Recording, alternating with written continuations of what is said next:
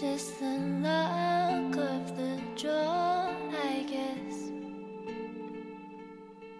I'm no better than all the rest.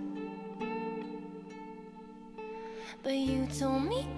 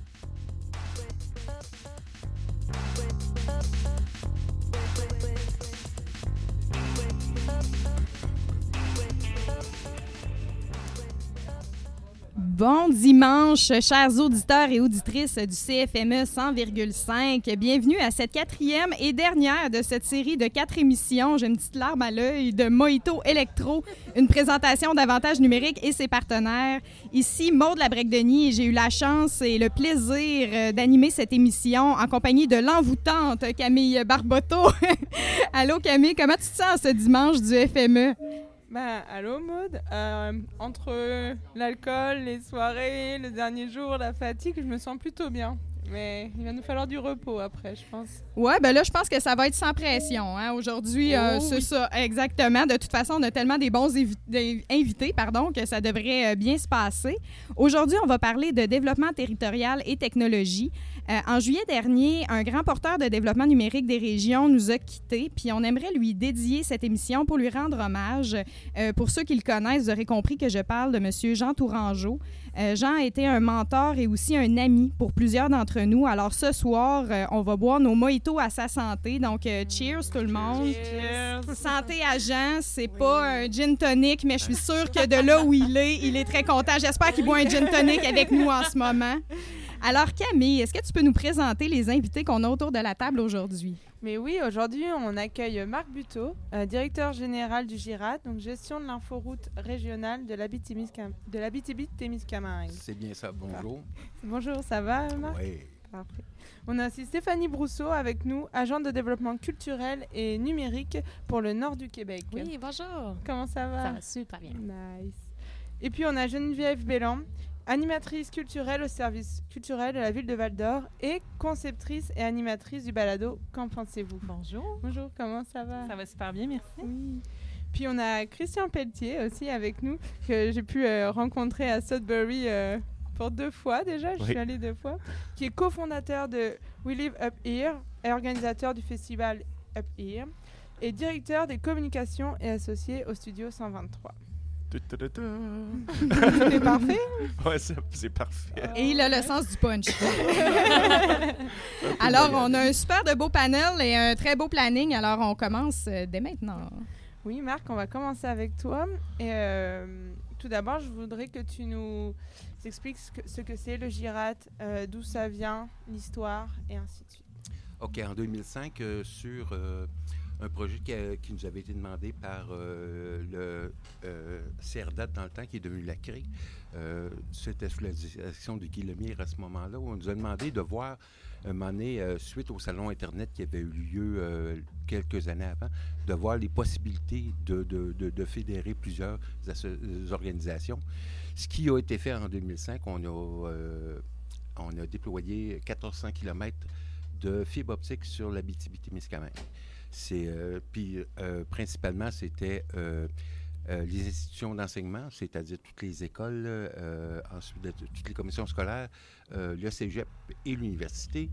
Ensuite, il y avait les municipalités, il y avait les conseils de bande autochtones et quelques OSBL en développement régional qui avaient été, à ce moment-là, qui avaient été mis à, à partie pour développer ce programme-là. Que ce qui fait que maintenant, aujourd'hui, euh, on a le système, euh, il y a tous ces organismes-là qui sont branchés sur la fibre optique à 100 mégabits par seconde euh, minimum, aller jusqu'à gig. Et puis on regarde là, pour faire évoluer ça un peu parce que les besoins sont de plus en plus grands. Oui, effectivement. Et mais actuellement, l'état du réseau ou vos projets qui arrivent, ce sont lesquels? Quels sont vos projets futurs Ben, les projets, on a un gros projet présentement qui est euh, Mobile AT, qui est euh, 22 sites, euh, 32 sites qu'on met sur euh, l'Abitibi-Témiscamingue pour le téléphone cellulaire. C'est-à-dire qu'on met euh, 17 tours qui, qui touchent, mettons, qui vont couvrir 30, euh, une trentaine de kilomètres. Et, euh, et euh, on, met, on a aussi euh, une nouvelle technologie qui s'appelle la technologie MESO qui est une antenne beaucoup plus petite qu'on va mettre dans des communautés où est-ce que l'Internet ne serait jamais allé.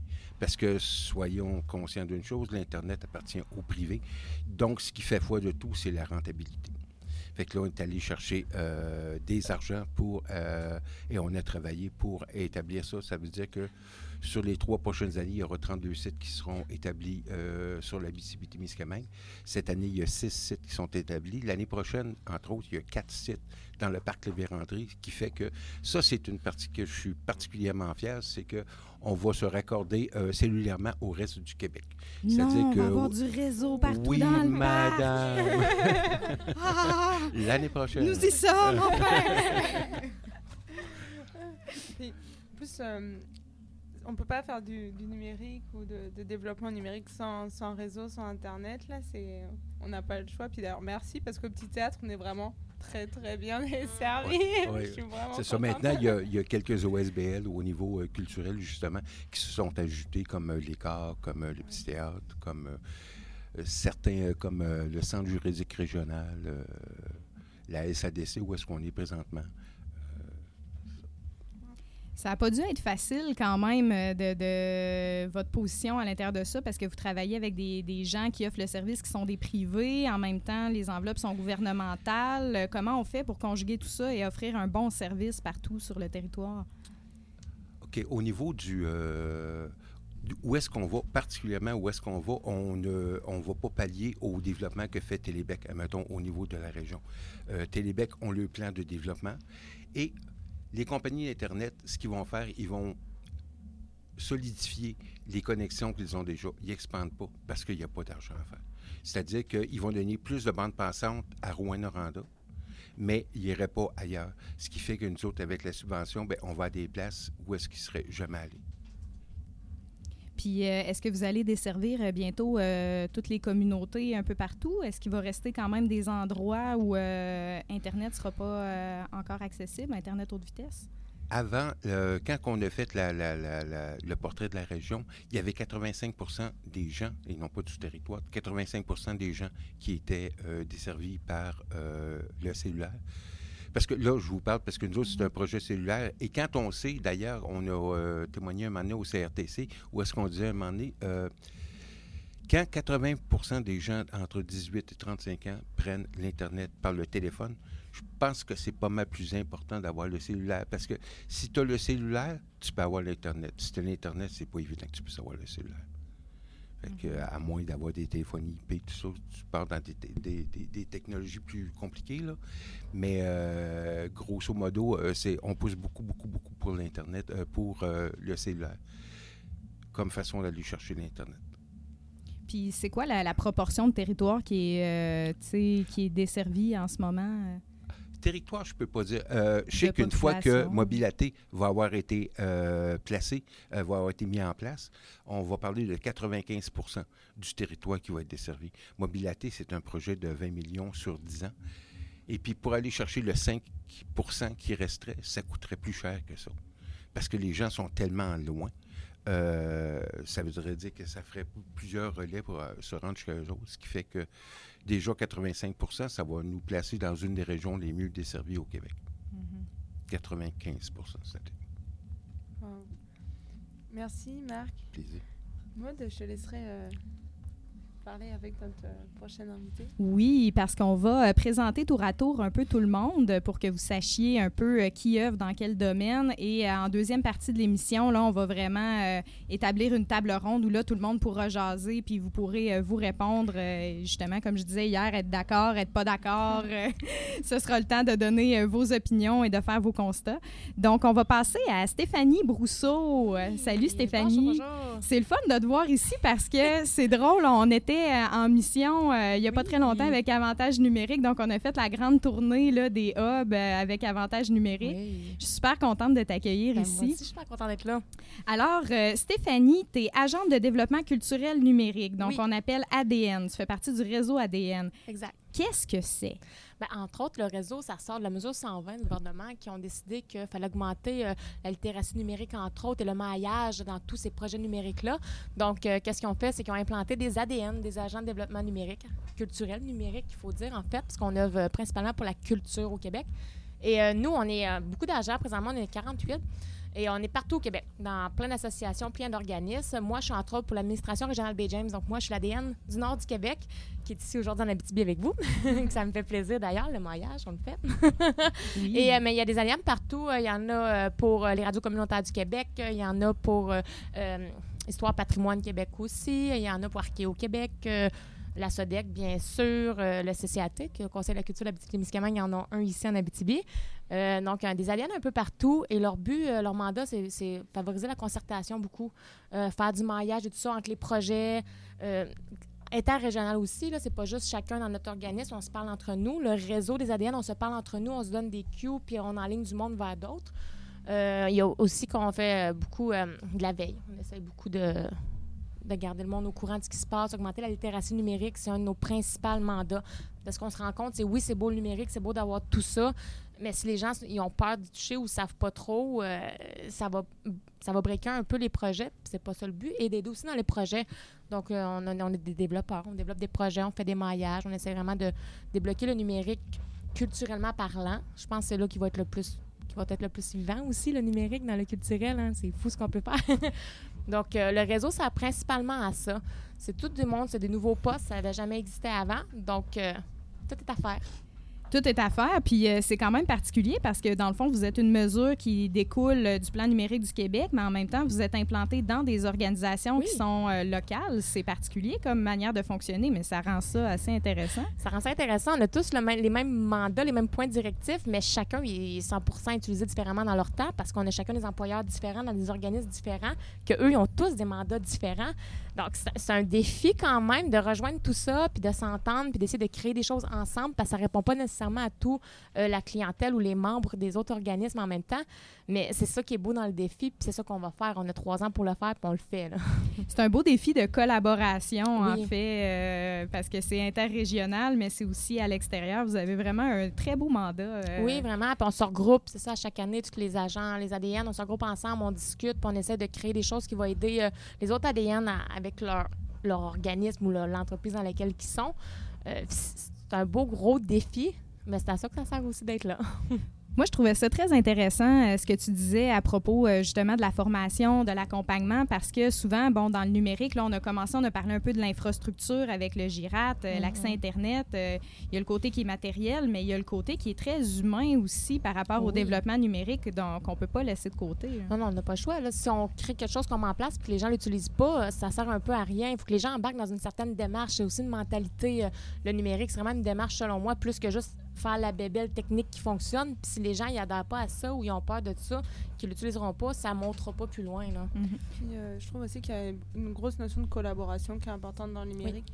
Et c'est ça qui est vraiment fascinant quand le réseau ADN a été mis en place et que même entre vous, vous collaborez. Oui. Du coup, les régions collaborent ensemble, du coup, les villes collaborent ensemble. Et ça, c'est incroyable. Oui, oui, c'est ça qu'il faut. Là. Il faut vraiment se parler. Là. Si je peux me permettre, je pense que c'est nécessaire aussi parce que les- chaque ADN, vous pouvez pas avoir l'expertise tu sais, le champ du numérique est tellement vaste. Oui. Fait que, je pense que justement, dans le réseau des ADN, tu vas en avoir qui vont avoir des expertises plus pointues Oui. auxquelles tu vas pouvoir te référer. Puis pour nous, au niveau territorial, c'est intéressant de pouvoir euh, s'adresser à, à tout, à tout ce grand réseau-là. Oui, c'est ça. Le réseau, il est ouvert à tout le monde, puis on est là. Puis moi, des fois, les gens me posent une question, je sais que j'ai un ADN qui est bon là-dedans, ben, je vais le référer à lui. Là. Il est là pour ça. Là. Ah, C'est Mhm. super, Oui. ça. Mais c'est le fun de voir que vous collaborez comme ça. Euh, J'aurais envie de te demander, toi, ça fait pas si longtemps que tu es arrivé en poste. Ouais. Tu es arrivé quand? En euh? début juin. En début juin, Ouais. fait que c'est tout récent. Euh, c'est quoi tes constats? Parce que tu es quand même dans le nord du Québec, donc il y a des défis qui sont particuliers, euh, qui sont différents aussi des autres régions du Québec. Oui, à- comment tu vois ton mandat? Ben, c'est beaucoup de. de, de- Augmenter la littératie numérique, ça va aider beaucoup. Là. Juste que le monde ait, moins peur de ça un peu. Là. En Abitibi, ici, ça, ça- a été fait. La coche a été levée. Les gens ont accès à Internet, ils ont accès au réseau, ça va bien. Et nous, c'est encore un peu difficile à certaines places. On a beau dire, Ah oui, on va faire une installation euh, interactive super cool, mais on peut pas parce qu'on n'a même pas la bande passante qu'il faut. Donc, il y a vraiment un petit enjeu là, mais avant de déboguer ça, je pense qu'il faut juste préparer les gens un peu pour que ça vienne aussi d'eux. Parce que je pense que c'est collectif beaucoup le numérique. Il faut que les gens s'impliquent puis s'engagent là-dedans pour que ça fonctionne. Est-ce que les communautés, les communautés du Nord ont accès au réseau de UEG? Oui, exactement. Là, il, You Communication, Ouais. il est en train de, de justement faire la fibre optique un peu partout et Ouais, ouais. euh, ils finalisent dans pas long leur deuxième phase et dans Mhm. pas long, ils vont la distribuer. Puis c'est une bonne vitesse quand même. Ça va être un 100, Ouais. comme vous, euh, Ouais. en fond. Fait que euh, oui, il faut, une Ouais. fois que ça va être mis en place, c'est ça, Mhm. on va euh, mettre les gens au niveau qu'il faut pour qu'ils acceptent ça, qu'ils l'utilisent comme il faut puis qu'ils l'aiment, cet Internet-là. Puis après ça, on est parti.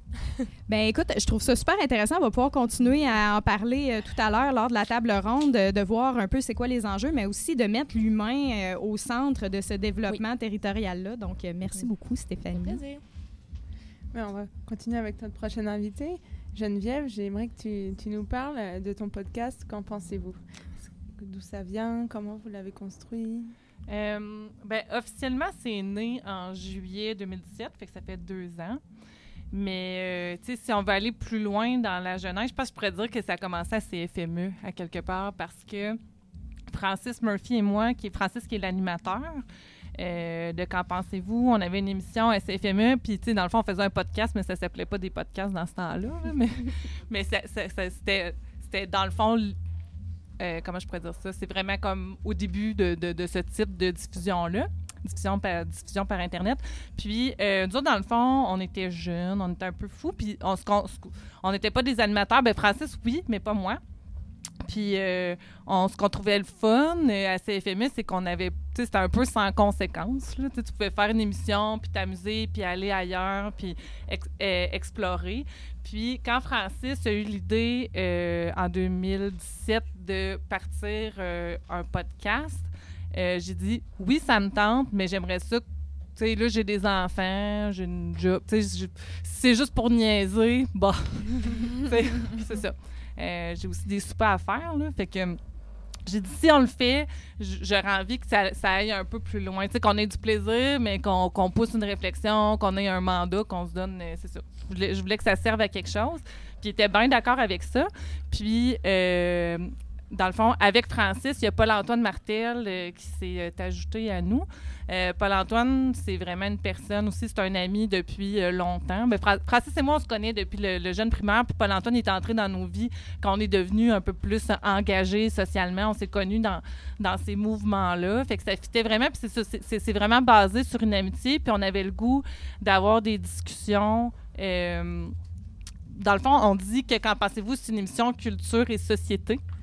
Fait que c'est ça, les grands termes, c'est vraiment vaste. Puis, euh, dans le fond, on s'est développé un canevas à la première euh, émission.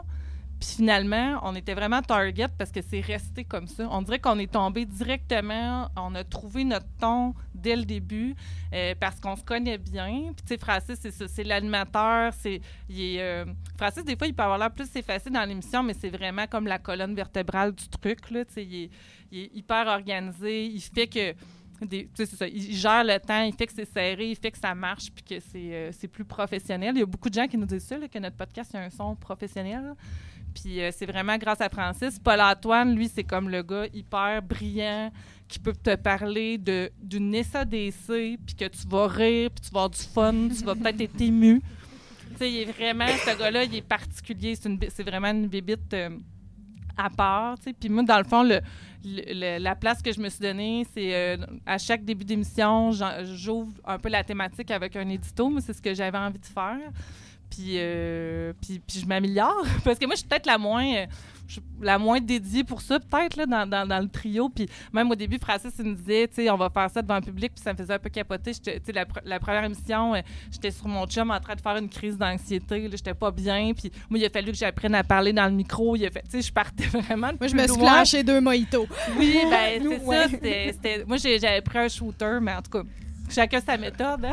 Puis, euh, tu sais, j'avais vraiment, c'est ça, je trouvais ça vraiment tough, tu sais, mais j'avais le goût de le faire parce que justement, nous autres, notre but, c'était. Ben, notre but. On n'avait pas tant de but, mais mettons, si on n'avait pas d'a- d'aspiration de devenir un podcast super écouté. Puis même, d'ailleurs, j'ai demandé à Francis de me sortir un peu des statistiques pour cette émission-ci parce que j'en avais pas. J'en ai jamais demandé. Puis on, je sais toujours pas combien qu'on a d'écoutes par émission, mais on avait quand même l'idée de faire quelque chose que nous autres, on aurait le goût d'écouter si on l'écoutait. On l'écoute. Ben moi, je les écoute pas, mais en tout cas. Puis, euh, Ben, t'es dedans, là. Ouais, mais, les- mais, mais c'est super bon. Je pense que ce serait bon. Il y en a qui se réécoutent, mais moi, je suis pas capable encore de faire ça. Mais en tout cas. Puis on avait cette ambition-là aussi de faire quelque chose qui est fait en Abitibi-Témiscamingue, mais qui est universel. On parle pas, on n'est pas dans l'actualité, on n'est pas vraiment dans les sujets trop, euh, trop locaux. On a comme eu un peu cette prétention-là de dire, ben, tu sais, ce qu'on peut faire chez nous, ça peut être aussi intéressant euh, ailleurs, tu sais. Puis nous autres, on, on se fait bombarder en Abitibi- en Abitibi-Témiscamingue d'informations sur les ponts de Québec, puis sur, tu sais, puis on, on adhère à ça, puis on a de l'empathie, là, pour le trafic ailleurs, puis tu sais, on, on est capable.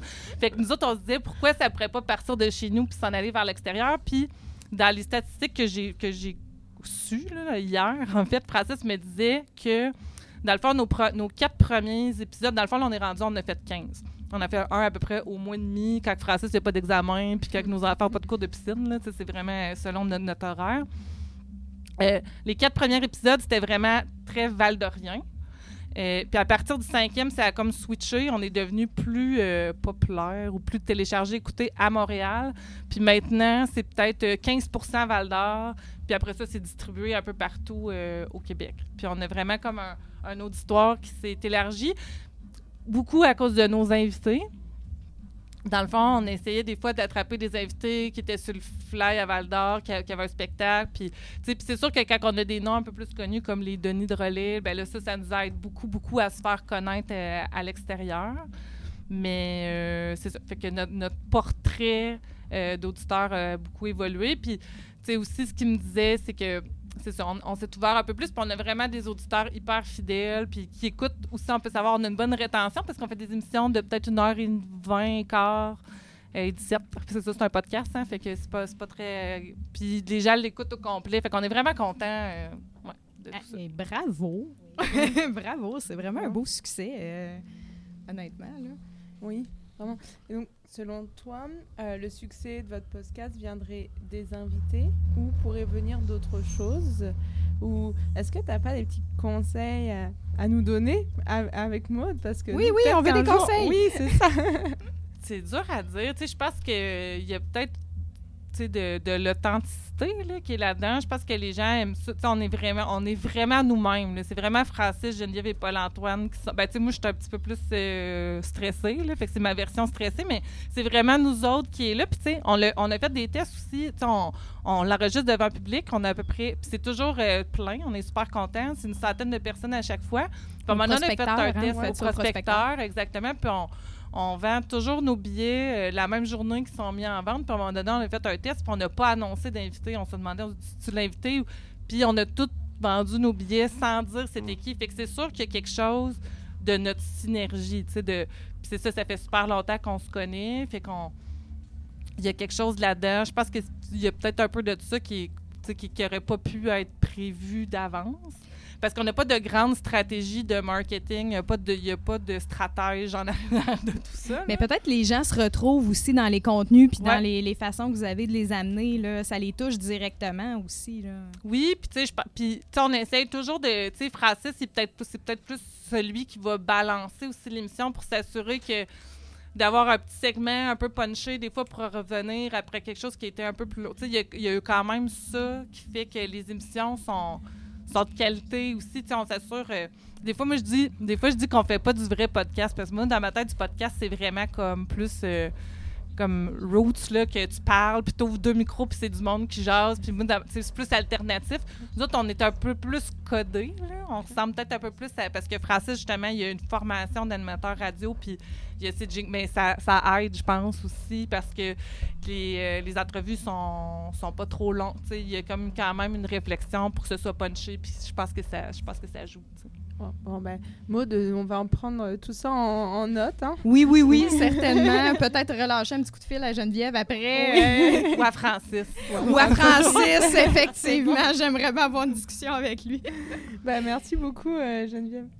Donc, on va poursuivre euh, avec Christian Pelletier, donc euh, du, de We Live Up Here, Festival Up Here, Studio 1, 2, 3. Allô, Christian? Salut, salut. Je suis vraiment contente de te voir, puis Ouais. euh, j'espère que tu, peux, tu passes un, bel, un beau FME à Toujours, date. toujours. Ça, On- fait, ça fait 10 ans que je viens au FME à chaque année, sauf une année. Puis euh, c'est toujours un grand plaisir. Puis une grande source d'inspiration venir à Rouen. c'est trop cool, man. C'est une petite ville minière dans le nord. Sais, ça ressemble trop à Sudbury. je vois le smelter autour du coin, puis je suis comme, alright, je suis chez nous. Là. Ben, c'est vraiment le feeling que ça nous a fait parce qu'on on, s'était croisés euh, au mois de juillet. On était allé faire euh, une mission, puis on avait rencontré plein de monde euh, justement dans le coin de Sudbury, North Bay, puis on s'était vu là. Euh, puis là, on est retourné au festival Up Here il y a quelques semaines. Euh, Comment ça a été? T'es-tu content de ton Mm-hmm. Ah, très expérience? content. Écoute, c'était, une année assez folle. C'est quand même fou de présenter une soixantaine d'artistes en trois jours dans 12 différentes salles. Il faut dire qu'il y a un volet art, euh, visuel aussi, des murales, des grandes fresques. Puis là, cette année, on a décidé d'aller pour un record puis de faire de la plus grande murale au pays. Un projet de fou qui a fait en... C'était hallucinant, mais c'était vraiment comme organiser deux festivals. On finissait le festival la fin de semaine j'ai eu comme un petit après-midi de repos. Puis là, je suis comme, OK, ben là, on va aller gérer un chantier de construction parce que c'est littéralement ça. C'est un ancien hôpital qu'on a peinturé euh, pour créer une grande murale de 74 000 pieds carrés. là. C'est hallucinant. C'est énorme. Nous autres, on l'a vu en work in progress et c'est magnifique. Ça va être. ben, là, je sais pas à quoi ça ressemble maintenant, là, mais ça Ouais. s'enlignait pour être magnifique. Puis d'ailleurs, euh, le festival Up Here a vraiment fait euh, sa marque là, sur le territoire. Là, on le voit là, à Ouais. l'intérieur de la ville. Ouais, c'est, c'est fou comme petit projet. Euh, petit projet, c'est rendu gros, là, mais euh, ça a commencé. C'était un. We Live Up Here, c'est l'organisme parapluie, mais c'était euh, un livre de photographie. On voulait, on voulait faire un livre de photos de la région de Sudbury qui ressemblait pas à les photos touristes de juste les lacs et les mines et le gros Saint-Saëns. là, Comme on s'en crisse un peu. Quelque là, chose de plus inspirant. quelque chose de plus inspirant, quelque chose de, qui, qui, qui, prend en photo la, la, la, la vie urbaine, la culture, euh, les, les, les couchers de soleil sur un vieux garage qui est mal peinturé. Des affaires qui sont un, qui ont un petit cachet plus intéressant. Puis là, on a mis un appel d'offres, puis on a dit, hey, envoyez-nous nos photos. Puis on a reçu comme 3-4 000 photos. Euh, on a publié un premier livre, un gros lancement de livre. On a construit une vraie catapulte pour littéralement lancer le livre. Il y avait centaines de personnes qui attendaient de rentrer dans la salle pour le. Puis on s'est rendu compte que c'était. Les gens venaient pas pour un lancement de livre, là. Ils venaient parce que c'était un party communautaire, c'était une célébration communautaire. On a fait des, des petits macarons niaiseux avec plein d'inside jokes de Sudbury. Je, pourrais vous les nommer, là, mais il y a personne qui va les comprendre. C'est vraiment des, des inside jokes. Mais ça, ça a fait en sorte qu'il y a eu un sens d'appartenance qui s'est rattaché au projet. Là, quand on a fait le deuxième livre, on l'a fait au Grand Théâtre, un théâtre de 800 places, puis encore, il y avait une ligne de 100 personnes qui voulaient rentrer. Puis c'est ce soir-là qu'on a annoncé, écoute, on vire ça en festival. T'sais, nos lancements de livres, là, c'est plus juste ça. Là. Faisons un festival, art public, musique émergente, Sudbury, installation d'art. C'est un peu comme ça que ça a pris forme, ce projet-là. Fait que c'est ça. Il y a une composante musique émergente, plein d'artistes de, ben, de- du Canada, du Québec, euh, des États-Unis, de l'international. Euh, toujours euh, une douzaine œuvres d'art public. Fait que ça, c'est entre euh, des muralistes et des plus petits canevas qu'on donne sur des, euh, des boîtes électriques à des artistes locaux. Et ensuite, tout le côté installation, installation numérique, installation physique, sculpture cette année. C'est une, une grosse bébite. Là. Puis euh, cette année, mais ça fait quand même quelques années que vous entamez un peu un développement numérique au niveau Ouais. de l'offre du festival. Comment ça va? Qu'est-ce que vous Ça aviez cette va, année? Parce que ouais. nous autres, on voulait y aller, puis on l'a manqué comme des ploucs. Oui, c'est, c'est, c'est toujours un défi, hein. Puis euh, je pense que quand, quand on parlait tantôt de, de, de littératie numérique, de, euh, c'est encore en développement. Dans notre Nous, on est chanceux parce qu'on a une école d'architecture qui vient de se braquer au centre-ville. Il y a plein d'étudiants qui étudient en design, qui étudient en installation, euh, qui étudie en transfor- transformation de lieux urbains. Euh, puis on, peut se servir d'eux pour, pour créer des projets. Euh, cette année, on a présenté euh, un projet de Hamza Anastasia et euh, qui s'appelle Re-Experience, qui est une installation de projection à travers des. euh, des, ça, du plastique translucide. Ça crée vraiment comme une espèce de. à quelques illusions, puis tu marches à l'intérieur. C'est assez immersif. Mais l'autre installation que j'ai beaucoup aimé cette année, c'est Daniel Freder, qui est un artiste de Montréal, euh, qui a collaboré avec euh, DF, qui est un autre projet qu'il a fait. Euh, mais là, c'était une espèce de boîte avec un beau petit design, ça boîte, juste une petite ligne. Puis là, tu prends cette boîte-là, puis tu es devant un panneau, euh, tous des panneaux LED. Puis tu fais juste bouger la boîte un petit peu à gauche, puis toutes les lumières, ça transforme. Puis c'était complètement. Ça se passait tout dans cette boîte-ci, mais c'était. On- on- pour moi, quand, quand la technologie est invisible, c'est, de la magie. C'est ça. C'est de la magie. C'est carrément ça. Fait que les gens avaient cette boîte-là, puis ah, taf, taf, taf. C'était, complètement malade. Euh, ils ont fait un- une installation, un, un- un spectacle surprise avec euh, Zibi Wan, un artiste autochtone de l'île Manitoulin, euh, qui a joué dans cet espace-là, avec cette boîte-là. C'était, magique. Euh, Les gens deviennent des enfants un Oh, peu. hein. complètement. Complètement, tu sais. Ben, c'est ça qui est intéressant aussi euh, dans l'événement parce qu'avec euh, toutes les murales, euh, tous les spectacles, il y a justement cette folie-là euh, que ça amène à Sudbury, qui est une ville, ben nous, ça, ça nous parle beaucoup parce que c'est une ville minière, une ville très industrielle. Fait que ça met un petit peu de fantaisie. C'est un très bel, très bel événement que vous avez. Ouais. Fait qu'on va passer à une petite pause musicale, hein, question de se chatouiller les oreilles un peu, et on revient avec la table. C'est dimanche. avec la table ronde au retour. Ah, donc pour cette euh, chatouille musicale, euh, je vous laisse avec la chanson Ça va d'Émile Bilodeau qui sera d'ailleurs à 19h au Garage Raw pour vous donner un show.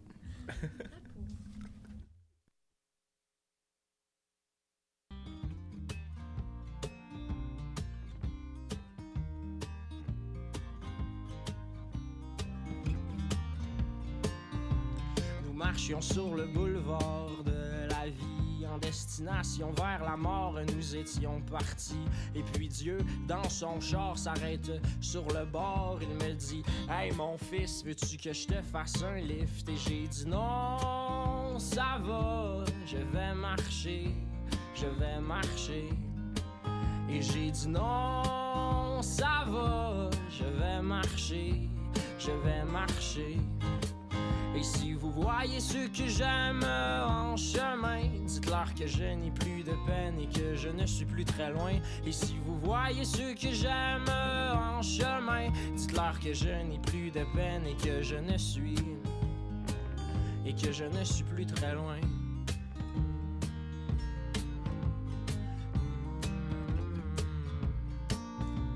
Nous marchions sur ce boulevard le ciel et ses aurores étaient ma foi si jolis. D'un coup le vent était fort et puis le temps était gris. Sorti de nulle part, un vieux moteur s'arrête et me dit Oh tu sais mon gars, j'ai tellement entendu souvent dans ma vie. Oh ma sentence, la romance et puis le restaurant aussi. Tu sais que le temps se fane et moi j'ai perdu ma femme. J'ai perdu tous mes amis aussi et je n'ai plus aucune, aucune compagnie. Alors monte sur mon Harley, puis accroche-toi et on va triper.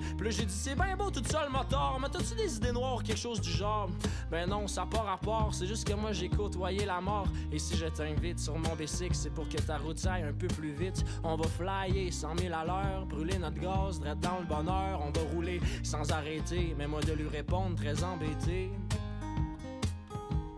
Non, ça va, je vais marcher, je vais marcher. Et j'ai dit non, ça va, je vais marcher, je vais marcher. Et si vous voyez ceux que j'aime un peu plus haut, dites-leur que je n'ai plus de peine et que je les revois bientôt. Et si vous voyez ceux que j'aime un peu plus haut, dites-leur que je n'ai plus de peine et que je les revois. Et que je les revois bientôt.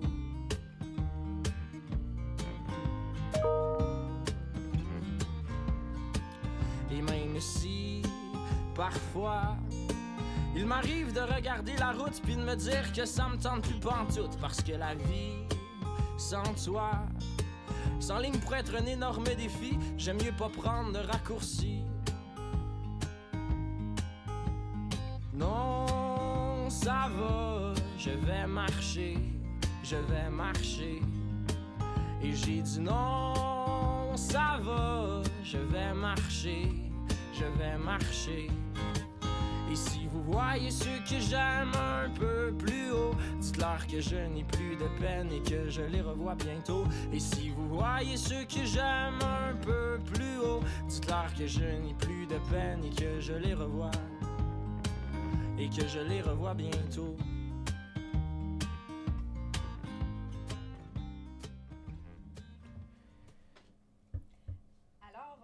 On est de retour euh, à l'émission Mojito Electro et on va débuter euh, cette table ronde avec nos invités.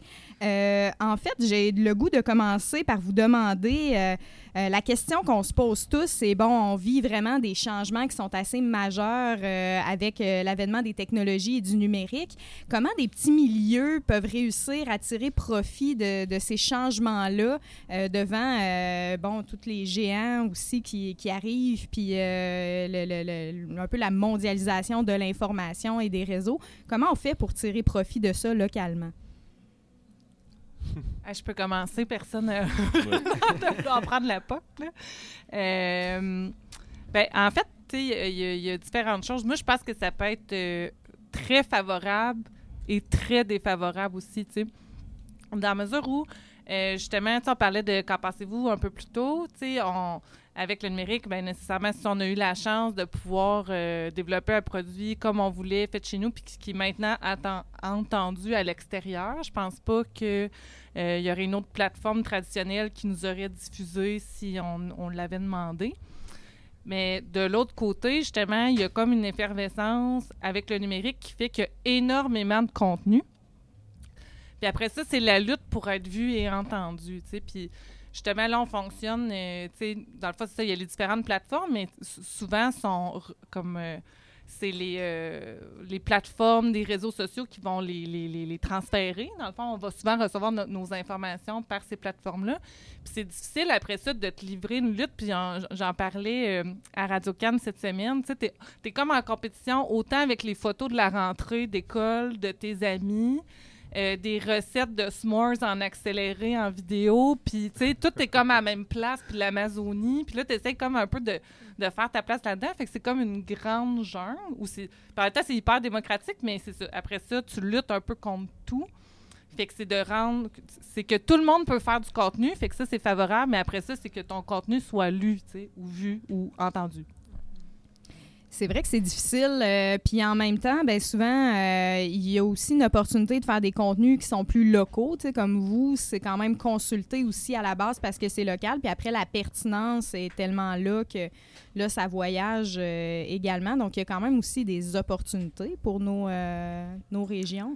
Ben, puis pour les créateurs aussi, tu sais, moi, j'ai été avant gérante de Chantal Archambault, qui est une, une ch- une chanteuse, une auteure, compositrice, interprète. Puis, je me suis qu'à l'époque, c'était c'était vraiment difficile. On a manqué plein d'opportunités. Puis, elle a fini par déménager à Montréal. Puis, tu sais, je pense que le, numérique va peut-être permettre ça aussi, de pouvoir garder des artistes puis des créateurs dans leur milieu. Ça va être de moins en moins nécessaire de, quitter. Fait que ça, c'est, ça, ça va être vraiment, vraiment un bénéfice euh, incalculable pour euh, les différents milieux de justement de. Puis tu sais, il y en a même. J'entendais Catherine Dorion aussi qui disait ça récemment qu'à Québec aussi ils vivaient la même affaire, un exode de leur talent vers Montréal. Puis c'est de moins en moins le cas. Puis c'est sûr que c'est que le numérique a à voir avec ça. Vous autres, comment vous le vivez euh, dans le coin de, de Sudbury, ces changements-là? Euh, on part quand même d'une euh, Mhm. culture qui est très industrielle, puis Ouais. là, il y a quand même une culture nouvelle, euh, plus Ouais, ouais. numérique, mais qui est liée aussi Il faut à... dire que, comme Sudbury, c'est beaucoup diversifié à travers les dernières années. C'est- encore euh, une ville minière, mais c'est devenu vraiment une ville de technologie minière. On est en train de développer la technologie qui va éventuellement miner des astéroïdes. là, tu sais. Il y, a des- il y a des robots sur Mars qui ont été designés à Sudbury. Euh, il y a le laboratoire de neutrinos qui est à 2 km sous terre, qui est une espèce de euh, James Bond villain euh, lair. C'est comme c'est un laboratoire de neutrinos à 2 km sous terre. C'est stérilisé. Tu rentres là-dedans. faut que tu prennes une douche puis tu ramasses leur bobette générique en sortant de la douche. Euh, puis là, tu es dans un espèce de laboratoire euh, qui est en train d'étudier la matière noire. Tu as, une culture de développement de technologie qui est assez impressionnante. Eux, ils ont gagné un prix Nobel. C'est comme, c'est pas, pas, pas rien. Euh, nous, ce qu'on s'est rendu compte, c'est qu'il y a plusieurs gens qui travaillent dans ce milieu-là qui ont aussi le goût de peut-être faire une petite installation en aside puis faire des affaires comme ça. Euh, fait dès le lancement de notre deuxième livre, avant qu'on annonce le festival, euh, on a travaillé avec un jeune Andrew Tierney qui travaillait justement en construisait une espèce de boîte de communication sous terre, machin truc. Mais là, lui, il avait juste le goût de jouer avec des petites lumières, puis des affaires qui blinkent, puis quand tu touches, ben, ça fait toutes sortes de. Tu sais, comme. euh, fait que c'est de voir ce saut-là que moi je trouve vraiment fascinant, où on a la capacité là, euh, mais il y a, y a énormément de développement encore à faire. Je pense que le fait qu'on ait accès plus à de la technologie, puis qu'on peut peut voir ce qui se passe ailleurs, fait en sorte qu'on n'est plus en train de dire ah it's, it's good enough for Sudbury ou c'est comme ah c'est assez bon pour pour Rouen ça c'est comme on a toujours fait de même il y a personne d'autre qui va le voir c'est correct ça passe non on est on peut plus faire ça il y a plus d'excuses pour ça. Euh, faut qu'on se cote à côté des plus grands festivals puis qui se passe ailleurs puis euh, qu'on développe nos capacités. Fait que ça je trouve ça intéressant cette transition là on est encore en train de la vivre on est loin d'être parfait on fait des affaires cool mais on peut en faire pas mal plus là Toi, ce côté-là, Stéphanie, ça doit te parler parce que des, tu sais, les, les patenteux, puis les, tu sais, il y en a beaucoup dans le nord du tout ça, Québec. là, oui, c'est Ouais. ça. C'est là-dessus que ça passe. Ça part vraiment de l'être humain. tu sais, On dit beaucoup ça dans le numérique, c'est ça. Mais il faut juste quelqu'un qui tripe à bisouner sur ses affaires, puis qu'un Ouais. jour, il catch, puis il peut avoir une démarche derrière ça, puis faire quelque chose de plus gros que les gens vont être intéressés à voir. C'est comme ça que la plupart des festivals, des trucs partent aussi. C'est quelqu'un qui a un intérêt, qui part, puis fait juste bien s'entourer, puis Mhm. ça y va. Fait que c'est de- faut partir de la base, de la littératie numérique, puis qui joue avec des petites bébelles, puis qu'à un moment donné, ben, ça, ça, ça se développe, ça vient gros, puis ça fait des C'est festivals. ça. Mais je pense que c'est aussi une culture à Ouais. intégrer de, de comme c'est correct de se péter à la gueule. Oui. C'est correct de pas savoir ce que tu fais. Ouais. Nous Le quand do on a yourself, là, ouais. ouais, quand on a commencé le premier livre ou quand on a commencé à faire de l'art public ou comme on savait pas ce qu'on faisait, on était avec deux graphistes qui connaissaient le monde du design. Puis on a pris les principes de design puis on a décidé de l'appliquer à une communauté entière, tu sais. Mais ça, on ça, je le dis tout de suite comme si c'était un tout planifié d'avance, puis ça faisait partie d'une stratégie. là. Non, là, on n'avait aucune idée de ce qu'on faisait.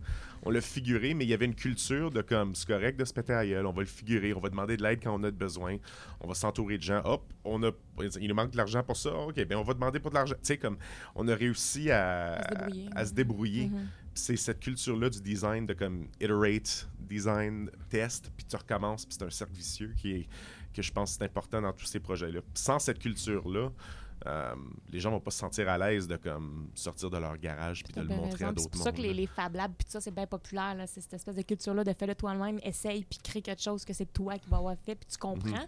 Parce que c'est ça l'important aussi, que le monde comprend qu'est-ce qu'on peut faire avec ça. Là. Mais c'est parce que justement, tu sais, on est tellement à- au début de quelque chose qu'on comprend pas nécessairement qu'on peut pas vraiment se faire un plan d'action puis savoir ce qui va marcher puis ce qui va Mm. pas marcher. Ça a quelque chose de beau quand même, c'est une autre Oui. façon de faire du développement territorial.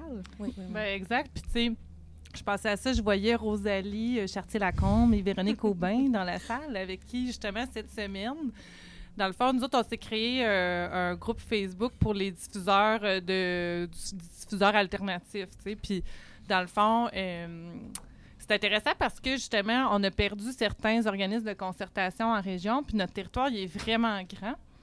Puis, on réussit, grâce à Facebook, à se faire des groupes qui permettent ces échanges-là hyper facilement, tu sais, d'écrire. euh, Justement, moi, je passais organiser un show en 2020. Y a-t-il quelqu'un qui, qui a envie d'embarquer là-dedans? Puis c'est- simple comme ça. On n'a pas besoin de, de se créer un siège social puis se faire une réunion à Rouen. Je réunion à Rouen, parce que c'est tout à Rouen parce que c'est dans le milieu, là. Mais tu sais, on est vraiment, vu que c'est, ça, ça vient un peu euh, défaire les frontières, Mhm. pas les frontières, il n'y a pas de frontières, mais en tout cas, entre les MRC. les distances, c'est ça. Ça vient aplanir les Ça distances. atténue les distances, oui, c'est ça. Puis ça fait qu'on peut se concerter puis se parler. euh, Absolument. Parce que euh, un des euh, représentants, le représentant du Témiscamingue sur le conseil d'administration du GIRAT, c'est le maire de Moffett. C'est un ingénieur en électronique pour un ingénieur logiciel pour Bombardier et il travaille à partir de Moffett. Ouais. Fait que c'est, euh, je pense que le numérique a beaucoup, beaucoup redéfini aussi euh, les équipes de travail. Ouais. Puis le fait que ce soit ludique, ça fait qu'à un moment donné, c'est pas, c'est pas lourd. C'est, tu commences à Ouais. t'amuser, puis à un moment donné, tu te rends compte que tu apprends des choses en plus, puis que ça peut te servir, puis que, puis plus que tu connais de choses, plus que tu vois ce que les autres font, ben plus tu ah, ben ça, ça serait peut-être applicable chez nous. C'est, euh, non, c'est vraiment euh, quelque chose de ça redéfinit complètement, le numérique redéfinit complètement les, équipes de travail. Il y a, quand on avait compté, monté une euh, Culture NUM euh, en... euh, de- euh, non, 2012 non, Non, Culture- 2017, je pense. 2017, Mm. ouais. Avantage numérique 2012, Conseil de la culture. Et en 2017, avec euh, euh, gang de filles de l'université. Dont avec, Pauline. euh, dont, dont Pauline, entre autres. Avec le petit théâtre, avec l'UCAT, Conseil de la culture, le ministère de la culture. On avait euh, Hu- Hugues Sweeney qui était venu, qui était un monsieur qui était à l'ONF, qui est un des et qui avait fait une conférence justement sur les nouvelles structures de travail. Ce qui fait que maintenant, tu peux avoir dans la même équipe un informaticien, un médecin, puis un mécanicien qui vont travailler sur ce qu'avant, tu n'aurais pas eu. Avant, c'était des créneaux serrés, chacun faisait ses petites choses, mais maintenant, il y a moyen de faire des synergies, tout le monde ensemble, ce qui ouvre la porte à beaucoup, beaucoup de choses. On parle beaucoup de collaboration. J'ai comme l'impression que c'est un peu ça qui est le mot à retenir de- du développement territorial à l'ère des technologies. Qu'est-ce que vous en pensez? Un mot de la fin, quelqu'un? Allez, Non, une chose, une- une, chose de super le fun, parce que je me souviens, il y a plusieurs années, il y avait eu ici euh, Chantier Défi Emploi qui, était- qui avait été fait pour contrer euh, les hausses et les bas, les, les, bas de l'économie. Aussitôt que la mine tombait, Rouen arrêtait. Fait que là, à un moment donné, on s'est dit, on va s'asseoir ensemble, puis on va jaser. Et les gens avaient comme habitude, de, j'ai euh, une idée, puis je le garde pour moi, j'en parle pas à personne. Mais ce qui fait que son idée, il allait mourir avec. Ce qui fait qu'aujourd'hui, euh, euh, le numérique, ça permet à tout le monde de. Ça permet d'échanger des idées, puis les gens ont plus peur de se faire voler des idées. Les gens, je sais pas, il y a beaucoup, beaucoup de collaboration, ce qu'il n'y avait pas avant. Mais ils ont besoin de les partager, je Ben, pense, tout à parce fait. que Ouais, ouais. sinon... Ben non, euh, mais si tu veux qu'elle se développe, C'est ça. Oui, exactement. Ben, c'est très intéressant. On va euh, stopper euh, ici euh, pour euh, question d'horaire, mais euh, j'aurais continué et je vous invite d'ailleurs à rester puis à continuer à boire un petit mojito avec nous en jasant de tout ça, de développement territorial et technologie. Donc, c'est passionnant. Euh, Camille, qu'est-ce qu'on surveille chez nos invités? Ben, on surveille le podcast euh, Qu'en pensez-vous sur les réseaux sociaux. Euh, N'hésitez pas à aller les voir aussi au prospecteur à Val d'Or. Est-ce que tu aurais une date à nous annoncer euh, En fait, ben, on, on décide à chaque année, à peu près pendant l'été, si on continue. Ben, je dis à chaque année, on- ça faisait deux ans, là, mais en tout cas. Mais on décide de, si on poursuit pas, on a décidé de poursuivre pour une, troisième année. Yay! Puis aussi, on vient de commencer cette semaine, on va faire des chroniques à Radio-Canada. Moi, je dis à la vraie radio. Euh, on, a commencé jeudi cette semaine, puis ça va être à chaque deux semaines euh, sur euh, les ondes de ici, Abitibi-Témiscamingue, à Région 08. C'est parfait. Ah, je, suis, je suis pressée de les écouter. Puis euh, on suit euh, We Live Up Here, euh, Up Here Festival sur euh, les réseaux sociaux aussi. N'hésitez pas à, voir, à aller voir la murale. N'hésitez pas à aller à Sudbury. C'est incroyable. On a passé en tout cas de très beaux séjours avec Maud là-bas, je peux vous le dire. On a eu vraiment beaucoup de plaisir. Oh oui. Puis euh, c'est à peu près tout. Est-ce qu'il y en a qui avaient d'autres annonces euh, à faire? Bien, à ce moment-là, mon Dieu, c'est vraiment ça qui conclut euh, notre série de quatre émissions. Je remercie tous les invités, euh, vous quatre qui sommes euh, présents, mais aussi tous ceux qui sont venus dans ces quatre émissions. Merci à l'équipe qui a travaillé sur l'émission, donc au contenu, Camille Barboteau, Marine Leparc du Jardin VR, Rosalie Chartier-Lacombe et moi-même. Rosalie qui est aussi la barmaid officielle de Mojito toute la semaine. Merci beaucoup. Bravo! À la technique aujourd'hui, euh, Pauline Henry, la musique d'introduction de l'émission, euh, une composition de Dominique Lafontaine, Gérald, notre fournisseur de menthe officiel pour les mojitos. Et cette émission a été rendue possible grâce à la participation financière de partenaires que j'ai le plaisir de vous nommer le Conseil des arts du Canada, le Conseil des arts et des lettres du Québec, Desjardins et le Petit Théâtre du Vieux-Noranda. Merci à nos auditeurs du CFME 100,5. J'espère que vous avez apprécié cette émission. Merci au public qui a grandi au fil de la semaine. Il y a vraiment une belle gang. Applaudissez-vous. Et merci à toi, Camille. Donc, sur quelle chanson tu nous laisses aujourd'hui? Merci à toi aussi, euh, Maude. Eh ben, on va terminer cette émission, cette série d'émissions, même sur une note positive et pleine d'amour, avec Crazy in Love de Melissa Lavo. Et puis, euh, n'hésitez pas à suivre les réseaux sociaux, le site internet d'Avantage Numérique, il y a du contenu qui arrive.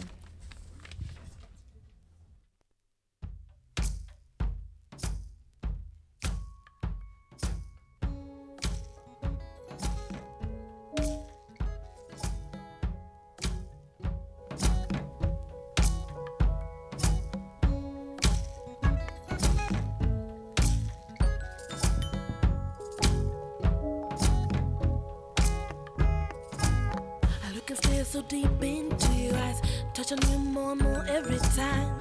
When you leave, I'm begging you not to go. Call your name two, three times in a row. Such a funny thing for me to try to explain. I'm feeling my pride is the one to blame. Yeah, but I still don't understand just how your love can do all. No one else can.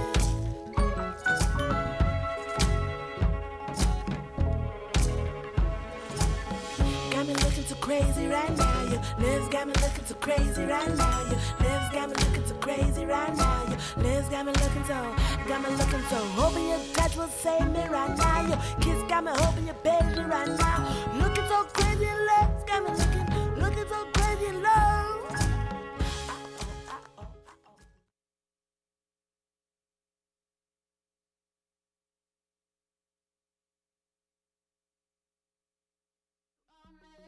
you amaze, you amaze me.